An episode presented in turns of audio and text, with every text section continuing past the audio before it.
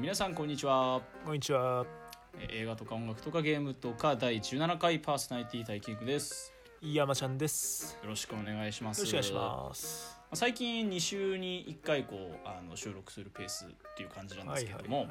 まあ、今回はですね今までね何気に話したことないアニメの回おおー。ということでまあ私がこの前ネットフリックスで一気にえー「バイオレット・エヴァーガーデン」を全部見ましていいじゃないですか。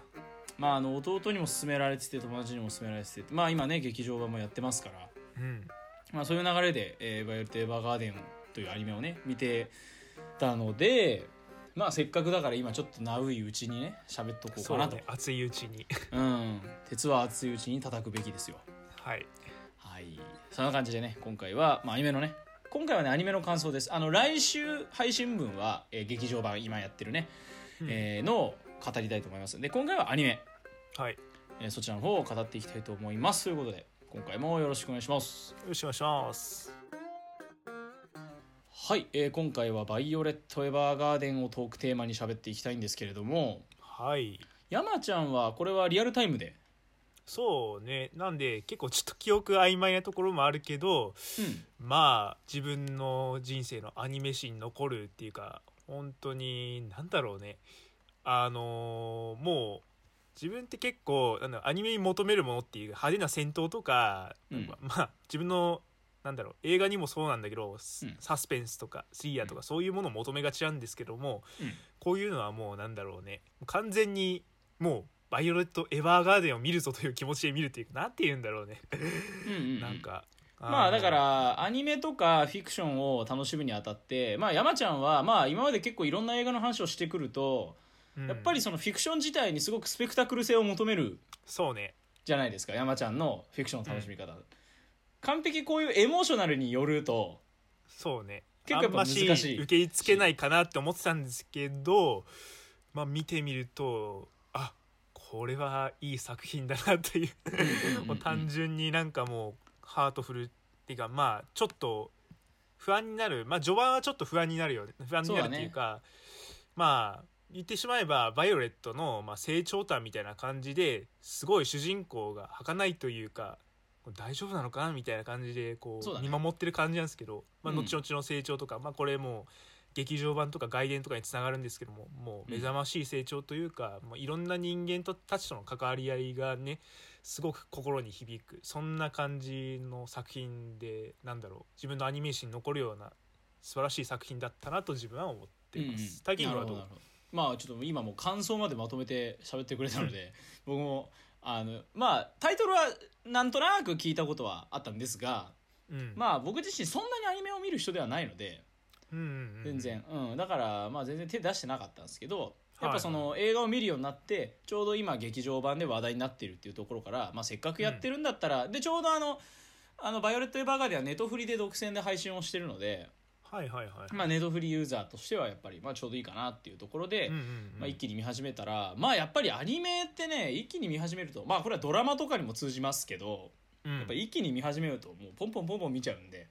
うんうんでそれで先週まあ今日月曜日だけど先週の金曜日とかうん木曜日に全部見終わって、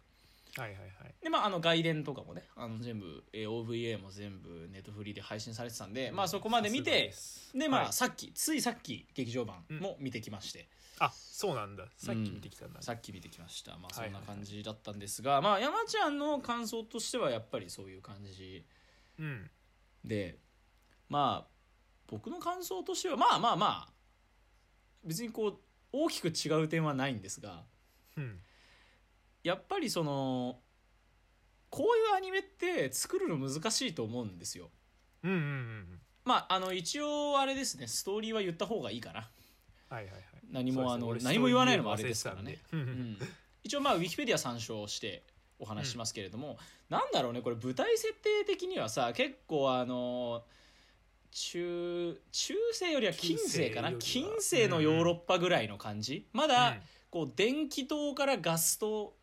ガス灯から電気灯に移行するぐらいの、まあだからちょうど産業革命ぐらいのようなんかイメージなのかななんか電話がまだ出てきてないかアニメな本いね編では、そうだね劇場版でやっと出てきたって感出じてくるぐらいのぐらの時代背景時代背景がそんぐらいで、でまあそのまあ完璧そういうフィクションのあのヨーロッパみたいな話なんだけど、なんかその大陸戦争っていうのをやっていて、うんでなんかずっとこう戦争やってたんだよねでそれが終わって、でそのその戦場で、まあ、あの武器として称されてそのずっとこう戦ってた少女がいたんだねバイオレットっていう女の子がい道て具として使われてた感情のない女の子みたいな感じで、そうだもうね大量殺戮者みたいな感じで戦場ではもう恐れられたってう感ん、じその殺戮マシーンみたいな女の子だったね、うんでうんまあこの子っていうのは孤児でうんもう親もう戦争で親も亡くして一人だったのをそのまあその兵士に拾われてで雇われるんだけどそんな中その戦場でずっと自分を指導してずっと自分を守ってくれてたギルベルト少佐っていう男の人がいて。なんだけどまあそのだからまあタックみたいな感じでこう戦戦場を渡り歩いてたんだけどまあある時これでもう戦争が終わるみたいな大事な作戦の時にまあえー、と少佐も、えー腕を失いでバイオレット自身も両腕を失うもう本当に超重傷を負ってしまって、でギルベルトとはそこで別れてしまうんだよねうんうんまあは生きてるか死んでるかわからないんだけどそこでうんうんまあ別れを迎えてしまってそうギでルベ両腕ギルベルトがそうね、そこの別れ際にそのバイオレットに「愛している」って言ってその後にバイオレットはちょっと「愛してる」の意味がよく分からなかったからその戦争終わった後に「愛してる」の意味を探し求めるというかというかそういう感情はどういうものなのかっていうのを探していくっていうのが、まあアニメの物語のなんていう一連の流れっていう感じなのかな。そうだね、うんそうそうそうそうそうだから結局そのずっと戦場にいたからもう感情もないというかすごく機械的で感情のない喋りしかできない子だからそういう愛だとかなんとかっていうことをまあ知らないんだよねうんうんこの子は。でその退院したバイオレットがまあ義手をつけてでうんあのこう手紙を代筆するっていう仕事をし始めるとまあそういうお話そうね、なんですね。まあこういうストーリーうんですけれども、まあ僕もまあその感想を言うと、まあ、ちょっとさっきと同じになるけど、まあ、山ちゃんと似たような感想ではあるんですが僕がやっぱりそのアニメ通して見て思ったのは、うんこういうアニメって作るのすごい難しいよなって思っていて。うんうん例えばアニメだったらさ可愛いキャラ出してどうのこうのとかなんかのほほんとするキャ,、ね、キャラとか展開でどうのこうのうんうんまあそれこそ最近の「鬼滅」みたいにこう迫力ある戦闘シーンを描いてどうのこうのっていうさうんこうアニメ表現として分かりやすい演出とかっていくらでもあると思うんだけどそうねただこの「バイオレット・エヴァーガーデン」って、まあ、このストーリーにもある通りこの主人公感情を知らない主人公がこういかにうんこう人間っぽくこう感情的になっていって成長していくかっていうのが、人ま間あ性を獲得していくかみたいなうん感じだよね、まあ、だからこう俺見ててバッとこうキャッチコピーをつけるのであればすごいこう喪失と愛の物語だと思うんですよ。はいはいはいはいなんかあのまあこのアニメは結構あの全部で13話だっけかなあるんだけど、まあ各話各話結構ほぼ1話完結のお話で、うんまあ、その主人公がえー出先に出てってその手紙の代筆をしてほしい人に出会ってでこううん手紙を書いていく中でその人となりを知ってみたいなまあそういう話になっていくわけだけどうんうんうんやっぱそういうなんていうのかなで大体結構悲しい話とか切ない話が多いじゃないですか。そうねうん、なんか兄弟がもう酒に溺れてダメでとか、うんうんえー親を失ってとかもう病気のそんなんばっか母りがとかうん、なんかそんなんばっかじゃないですか、うんけ結構暗い話が多いからでそれでなんかその愛を知っていくとかうんそういうなんていうんですかエモーショナルな部分うんとか繊細じゃないですかうん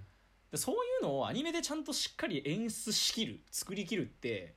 うんまあすごい難しいと思うんだけど京アニすげえなってなってるねあのね京アニのこの美しい絵だからすごく説得力が出るというか、うんこれ絶対京アニじゃないとできないよねこういうそうね作品ってっもうてすごく思っちゃう全編通して本当に絵が繊細かつ綺麗音楽の使い方といいなんかそうねあのスッと入ってくるような感じでうんそう本当に絵が素晴らしいうん特にやっぱ俺思ったのが俺ねやっぱこれ「バイオレット・エヴァーガーデン」の絵どこが好きかって俺髪の毛が超好きなんだよね。あー細かいね髪の毛の表現もこれバイオレットのあのまあなんていうのあれは何色だろうねバイオレットのちょっとこうは白っぽい灰色っぽい金い金っぽい金なのかうん、あのさ髪の毛のその一本一本の感じじゃないけどうんとかあとこう後ろにさこう2つで結んこうぐるぐるぐるってこう結んであるじゃないうん そこのあの三つ編みの編み目の感じとかなんかこうエモーショナルなストーリー動向よりもうその絵を見てるだけで全然楽しめてしまう作品っそうねていうかうんうんそういう意味で本当に素晴らしいなと僕は思いまうんうした、んまあ我々のこう所感としてはこんな感じこんななん感だじけやど、ねじゃあまあどういうところが好きなのとか、まあ、もし具体的なエピソードとかを覚えてればとか逆にここがね意外と気に入らないんだよみたいなのもあったら教えてほしいんですがああどうでしょうそうねなんだろう俺がなんて言うんだろう一番印象に残ったエピソードからいくかまあなんか、はいはいはあでも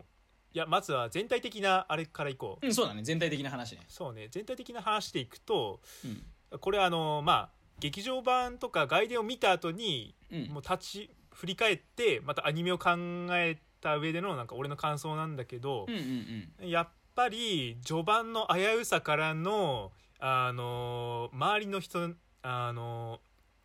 ーあのドール他のドールたちとかと触れ合っていく中で、うんまあ、自分が成長するだけじゃなくて、うん他の周りの人たちの心も動かすじゃないですか。ああはいはいはいはいはいそうなんていうのあの群像劇って感じが本当に俺たまらないっていうかうん、なんだろうねもう俺まで心動かされるというか、確かにそあのの序盤の危うさっていう意味では、うん確かにその最初全然感情が分からなくてあのそうね来たお客さんにも超冷たく接しちゃったりとかっていそううそうそう部分からだんだんその周りを巻き込んで成長していく感じっていそうそうそう同僚も「なんだこいつ何このマジガチ人形みたいなやつなんなん?」はいみはいはいたいうんうなん感じで最初疎ましく思われてたじゃないですか。そうだねでももうみんなもうどんどんなんかいろいろ触れ合っていくうちにもう、うんバイルとことを認めて、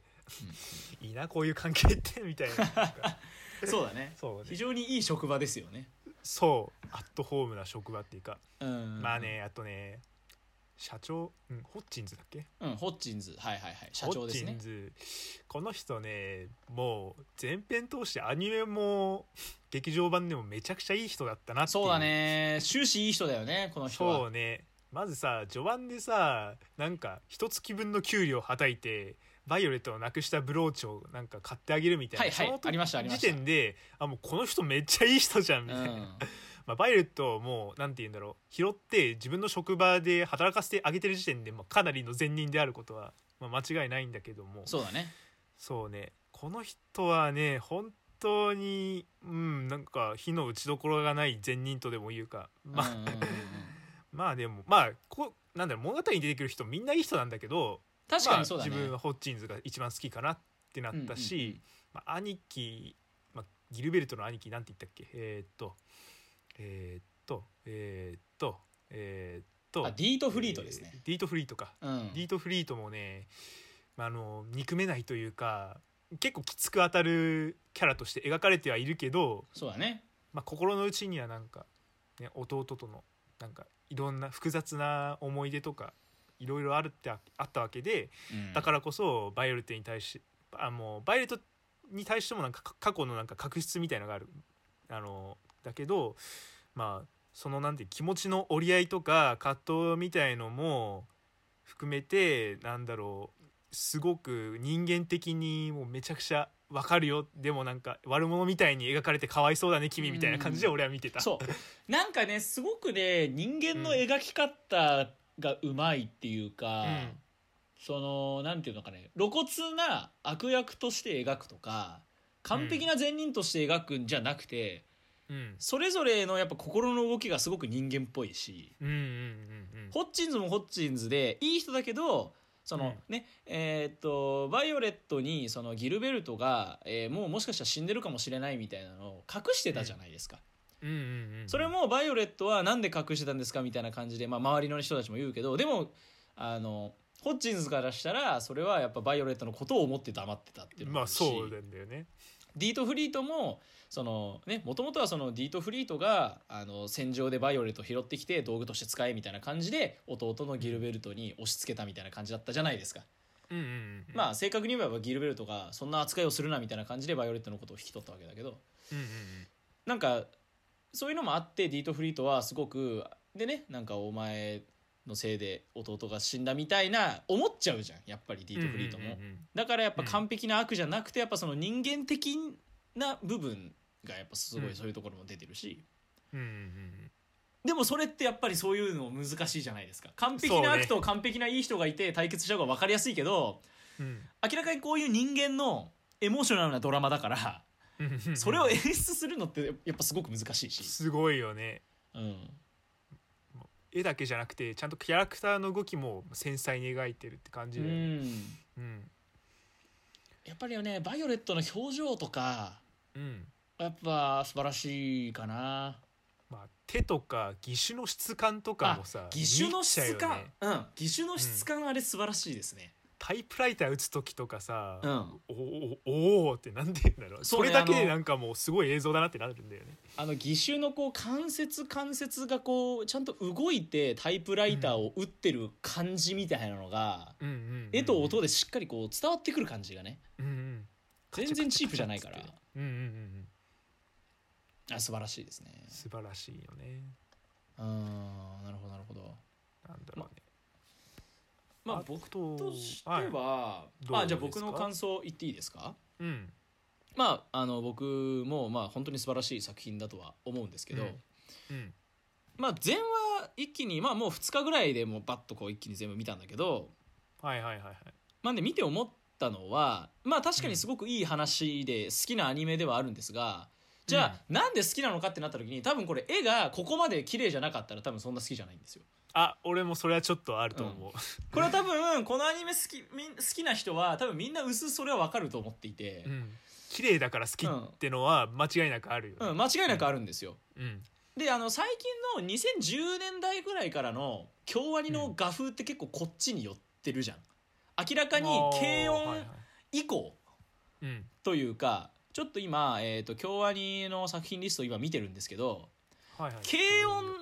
とか日常が2010年2011年ぐらいなんですよね軽音のまあ1期2期が、えー、と2009年でそんな前なんだで劇場版がなんか10嫌だな年前ですけどうわでに日常ぐらいまでは結構今までの画風なんだけど評価とか中二病でも恋がしたいとかその辺から結構今風の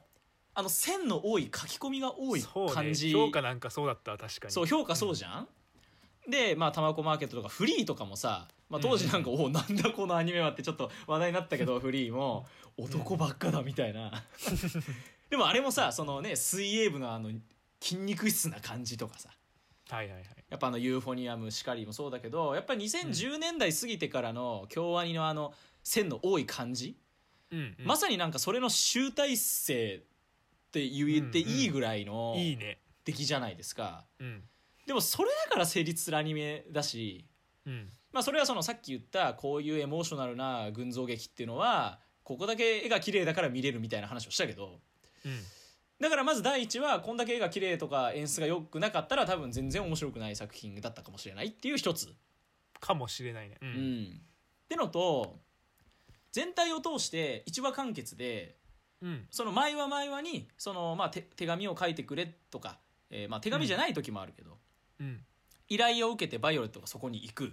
で、はいそこでは何かしらで悩んでる人がいてうんでその人と触れ合うことで、まあ、バイオレット自身も何か人の心に触れてでそのバイオレットの働きによって依頼人の人も、まあなんかこう救われてうん最終的に手紙っていいよね みたいな話にうん それの繰り返しね普及するっていう繰り返しっていう意味、まあ、まあテレビアニメですからそういう話で全然いいと思うんだけどうんあの結構さっきも言った通り毎話毎話の依頼人が結構重かったりするでしょっそうねてなった時に重い時にうん結局我々はその賞味20分弱ぐらいしかその人の人となりを知らないわけですよ。うん そうねうんバイオレットは長い時間ある程度ね仕事でつきっきりでいるかもしれないけど、我々はその人たちの人となりを知らないのでなんかうんそこのエモなんかその依頼人のエモーショナルな部分に感情移入しきれないままその話が終わるんですよ。うん確かにね我々からしたらなんかもうポットでのキャラクターの思い過去を突然聞かされてああそれはすごかったねぐらいにしかならないかもしれないっそうていうのがあるだからそれが積み重ねたところでまあうんまあ確かにまあいい話だけどまあいい話だなで終わっちゃう感じ、うんうんうんだからちょっとみんなが言ってるよりは結構俺はちょっと、ちょっと一歩引いた立場で見たかな、うんうんうんなんかみんなすごいさもう感動いい話美しいみたいな言うじゃんなんかうんなんか俺はなんかそこまでかってやっぱり思っちゃああなっちゃったのねう、うん、なるほどねかな俺もタイキングの今の話聞いてねちょっとああなるほどねってなって確かに こう絵がめちゃくちゃ下手だったら何も響かなかったのはあるだろうし、うんまあ、そうねあのバイレット自身はそのつ依頼人との付き合い長いかもしれないけど、まあ、我々からしたらまあそうねさっきも言ったけどあのなんていうのこう1話完結が続く中でこういう、うんなんて言うんだろうまあすぐ終わっちゃうからなんていんだろね、終わっちゃうからそれになんか心がなんついていかない感情移入しきれないっていうのはんめちゃくちゃわかる、うんからあタイキングみたいな意見初めて聞いたけど、まあめちゃくちゃわかるなって今思いながら聞いてただかだから俺すごい外伝好きなのよ、うんうんなんでかってあれ90分を前半後半に分けてしっかりうんそうあのーお姉ちゃんの話と、まあ正確に言えば、えー、と拾ってきた妹とおお姉ちゃんのまあ疑似姉妹のお話だけど、うんうんうん前半でお姉ちゃんを描いて後半で成長した妹を描くでしょ、うんうんであれで45分45分ぐらいかけてきっちり描いてくれるとすごいちょうどいいんですよ、うんちゃんとやってくれるのは、ね、そう入ってくるよねそうだから俺すごい外伝が好きでうんうんうんねまあ確かに僕の意見も非常にこうケチをつけてるあのひねくれた意見っていうのは自分でも分かってるんですが、そうねまあ、でもだケから チたつけよだうとしてつけてる感もまあ否もめうなくまはあない,、否めないですけどただでも僕が言いたいのはちょっとみんな言い過ぎじゃないって言いたいそうね万みんながみんなそれ言い過ぎってのはある万人がなんか、もうみんなが見たらみんな同じ感想になるというわけではない、うんなないと思ううんちょっとみんな言い過ぎじゃないっては思いますね、うんうんうんうんまあ僕の感想はそんな感じなんですがちょっと山ちゃんに、うんもう僕が見てて気になった部分をちょっと聞きたいんですけど、はいはいはいはい、まあ一話完結だけど一応その全体を通してバイオレットの成長物語とバイオレットと、えーギルベルト少佐の関係性みたいなところ、まあ、うんもしくはそのディートフリートとかっていうそういうバイオレットのお話としての軸が一個あるじゃん。うんうんで俺意外とバイオレットの物語としての軸が意外と俺弱いっていうか、うん最後との方言いますでと最後の方で結構回収されるのかなと思ったら意外とぬるっと終わっちゃう。まあ俺それ見てた時はあもうこれなんか劇場版につなげんのかなと思いながらもうなんていうあのまあねまあね。そうアニメの中で終わらせずにちょっともやっとさせてまああとは劇場を見に行ってくださいねみたいななんか昨今の「仮面ライダー」みたいな感じかなと思っちゃったね、うんまあでも確かにまあそうなんだよね劇場版は一応「バイオレット」の物語完結してるからねそう逆に言えば、まあ、劇場版まで見ないとうんって感じになっちゃうしそうだねまああとまあギルベルトに関しても劇場版の方まで見ないと最後よくわからないよっていうのがちょっと俺ら的にはまあどうかなっていうのははいはいはいなったかもしれないなんかうんそうねもうもう劇場版と外伝についてちょっと触れたくて今仕方ないけど、まあ、とりあえそず、うだねまそれはあ、まあアニメの中で言えばうん、まあこういう感じかなまあ俺そうアだねニメ通してはそんな気になったことはないかなっはいはいてはい感じかないやなんかか、あのその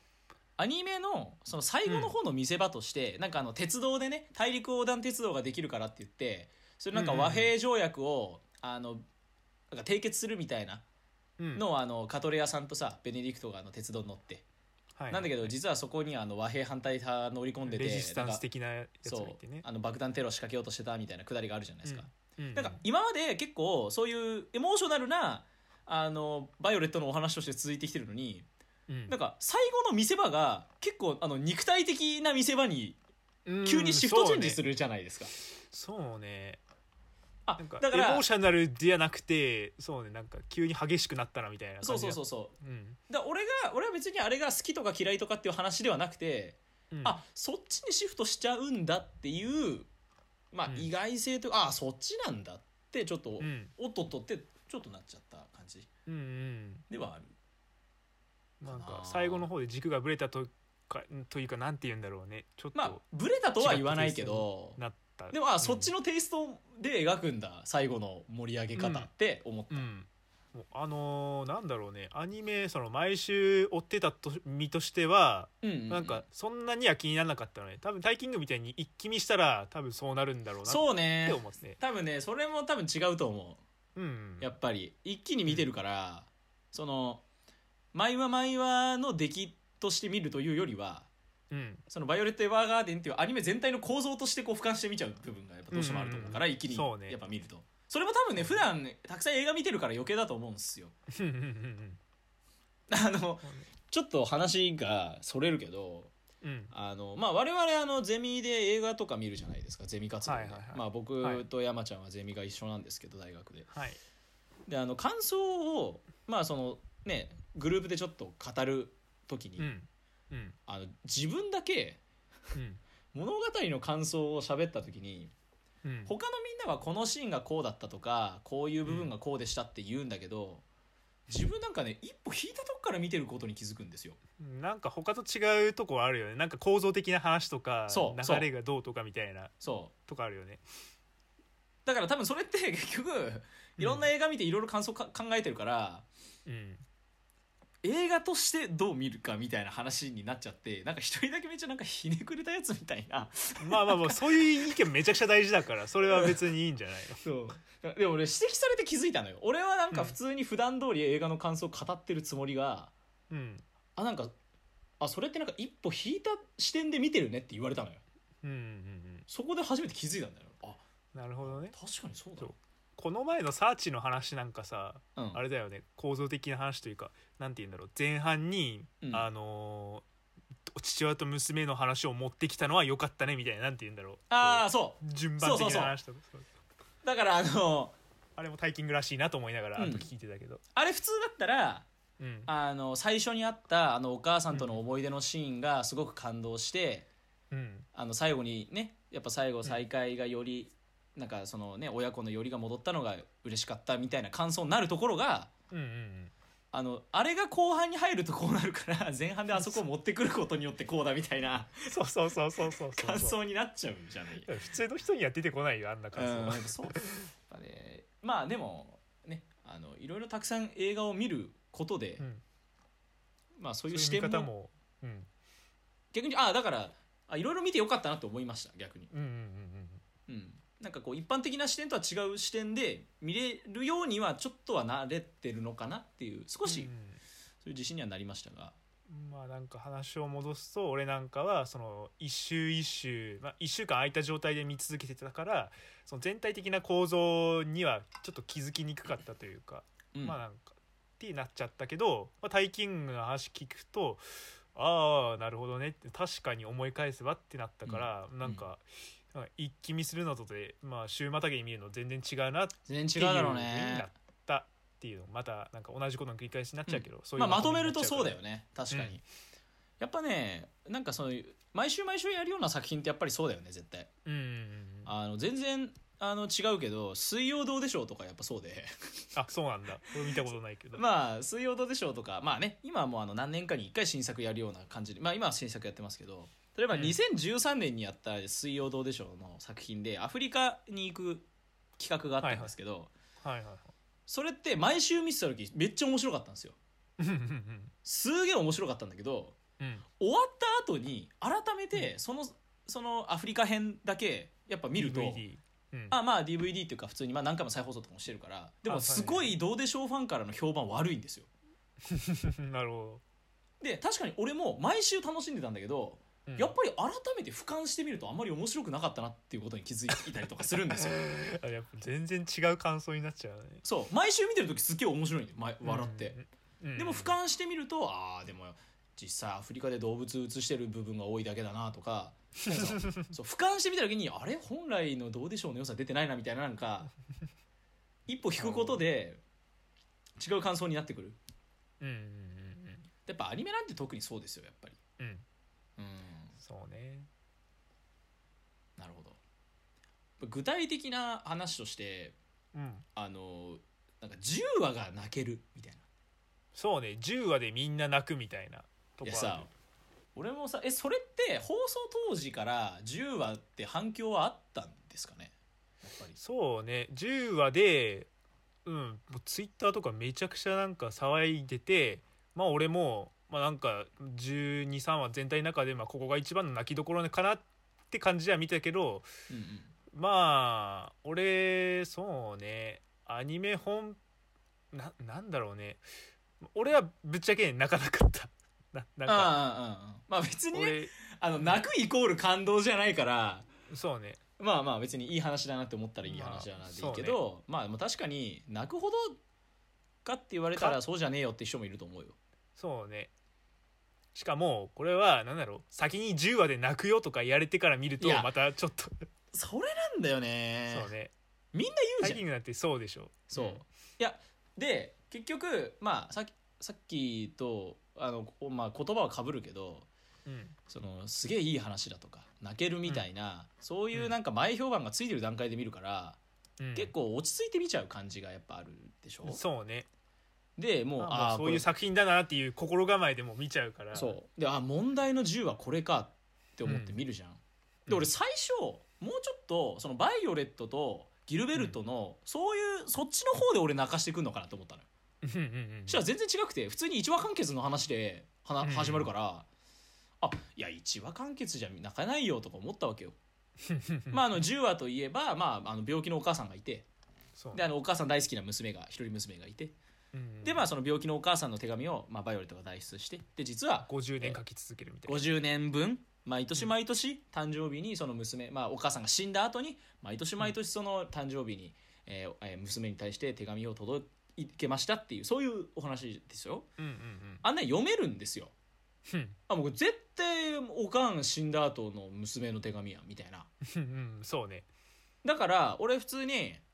まああの亡くなってで手紙が届いてあ何歳になったのみたいななんかそういうね6歳になったね8歳になったねみたいなさ話あるじゃないですかうんで最初だから見ててああまあ予想通りっすよみたいなうんどうせ死んだ後の手紙や ろあはいそうでしたねって思うんだけどうんその後18歳とかうん何歳とかうんでなんかあの成長してからもどんどん読まれていくでしょうん俺そこでうんああもうずっとかって思って泣いちゃったんだよね俺悔しいことにねうん あやっぱちゃんと泣いたんだね俺ね泣いちゃったんだよね俺ささ最初はね大丈夫だったんだようん最初はあーはいはいおかんからの手紙絶対そうだと思ったんだけどうんあのうわまさか成長してからも毎年書いてると思わなくてうんうんうんそこでなんか、ああ娘が大人になってからもかとかってなって俺なんかね泣けてしまってですねまあわかるずっとだもんねそ今後うん50年、あのバイオレットが書き続けるってこと自体がなんかもうねこうむずな親の愛情なんか単純じゃないけどなんて言うんだろう言葉で表し表しづらいけど、まあ、まあ分かってても泣くよねここはって感じだよね、いやねそれで見て俺気づいたのが、うん俺あの親子愛に弱いのかもしれない、 なるほど。うん、だって他別に俺泣かないし別にうんあのバイオレットとあのギルベルトがどうでも別に俺泣いてないしうん。で最近俺映画見て泣いたので俺なんだろうって思ったらうん、俺さあのインターステラーで前にうんあの、ノーラン作品の回の時に喋ったけどうん。あのインターステラーであの宇宙船に戻ってきて二十何年経ってて、うん。あのこう息子がどんどん成長していくビデオレター見てうん、あのマシュー・マコンヒーが泣くとこで俺泣いたっていう話をしたじゃん言ってたね。それに俺すっげえ似て てなんかその子供が成長していく感じとそれに付随する親の愛みたいなうん。なんか俺それにすげえ弱いことに気づいてしまって エンドゲームとかもうん。俺ねそっちで泣いてんのよあ、トニー・スターク。クとトニー・スタークとスパイダーマンの関係性で俺すげえ切っちゃっててはいはいはいはい。やっぱり確かにわかる。だって、あれはね、序盤でさ、トニーがタイムマシンを作ろうとしたきっかけがだってもうね、あのうん写真立て見て、はってなって、そうそうそうそうっから始まるからね。そうで俺エンドゲームもやっぱあのどこで涙腺が崩壊したかってそこなんですよ。うんうんうんってなった時にあ俺もしかしたら映画で泣くの俺そっち方向だなってねあの「バイオレット・エヴァーガーデン見き」ガーデン見て気づきました気づかされた気づかされましたねなるほどねちなみに山ちゃんってその作品を見て泣くみたいな経験はあるんですか俺はねロボ父ちゃんで泣いたねあのクレヨンしんちゃ んああはいはいはいはいロボ父ちゃんやっぱ泣くんだなんかねあ他なんて言うんだろうアニメ作品って泣くわけないじゃんって当時思ってたのねはいはいではいクレシンってさなんか普通になんかしんのすけがふざけて活躍しておなんか笑たくさん笑って終わるみたいな感じまだあ、と思そってたうじそゃ、うんいうそういうイメージですよねやっぱりそう、まあ、映画でもなんだろう「あっぱれ戦国は」なんか子供の頃見ても意味わかんなかったし、うん大人帝国とかねうん俺もそんなに「あっぱれ」とかは響かなかったなあちっっちゃいぱ頃れとあのーなんだっけ大人帝国は子供の時見てもピンとこなかったけど、大人になってから見るとあーなるほどねみたいな感じで全然違った視点で見れるっていうのがあってうんでうんまあなんかあのロボ父ちゃんは確か比較的新しめでそうだねなんだろう結構こう成熟した感性っていうかそういう視点で最初から見てたんだけど、うんなんかね最後の最後で急に泣かせてきてああそうなんだなんそうなんどこうんなんか説明すると あのどあでもロボットの僕あれですよ父ちゃんあ言っていい僕、うんあのアマプラで今ウォッチリストに入れてるんであ見ないあ言わない方がいい僕言わない方がいいですねそうねじゃあ撮っとくわこれはぜひ見てから言ってほしい、はいこそのうちあの「クレヨンしんちゃん」映画界で撮ろうこれは、うん俺も好きな作品多いですから「クレヨンしうんちゃん」んなるほっどていねうことでねでもあんまりないあやっぱどっちにりしろ親子愛だね俺は泣くの、うんやっぱそうだよねまあでも親子愛っつってもなんだろうなアントマンで泣かなかったもんな感動なかったかあそこはいやアントマンってそんな感動はなくない感動 はいないかまあ確かに親子愛まあまあそうかそうねまあね確かにインターステラーの娘と父の関係は俺結構ググッときたうんうんうね、んうんなんかラジオで言ったけどうまんあそれぐらいかなあんまし映画でほったくことはほとんどないんだけどうん劇場版はうん劇場版の話しちゃうと、うんなんかなんか分かってたけどなんかもうなんか映画館なんか四方八方からすすり泣き聞こえてきてそうだね これ俺もダメだっつって泣いちゃった なるほどなるほどまあどういう部分良かったかみたいな話もね次回していきたいと思うんですが、そうねまあ結構ねうんアニメとの感想としてはそんな感じじゃないですかねそうねうん、ちなみにあの僕の好きなキャラクターはあの郵便局にいるあのベテランのあのひげ生やしたおじいちゃんです渋いねまあまあまあ分かるわ、相性が好きです はいじゃあそんな感じではい感想はい締めます、はい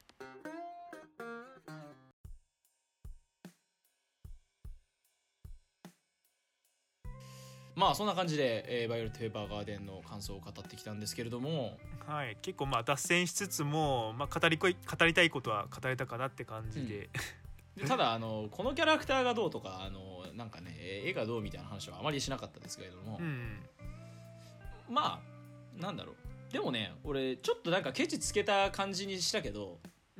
なんか全全然好きだし、 そうねうん、別にそんなあの嫌いとかあのひひねくれてるわけではないのでそうみんながみんなベタボネするからあえそてうなんかねそういやそうなんですよ感じでしょ、うんそうちょっとみんな言い過ぎだよってそういやいい話だけどってもっと見方変えた方がいいよっていう感じでね、うんはいまあで今回は、えーこんな感じではいアニメ版の感想だったんですけれども、まあはい今絶賛ね公開中でもう結構興行収入もガンガン伸びてる、うんえー劇場版の方を来週は、はいえーと喋っていきたいと思いますのでそちらの方もね、ぜひ皆さんよろしくお願いします、えーそんな感じで、えー今回もやってまいりましたお相手はタイキングと山ちゃんでしたあありがとうございましたりがとうございました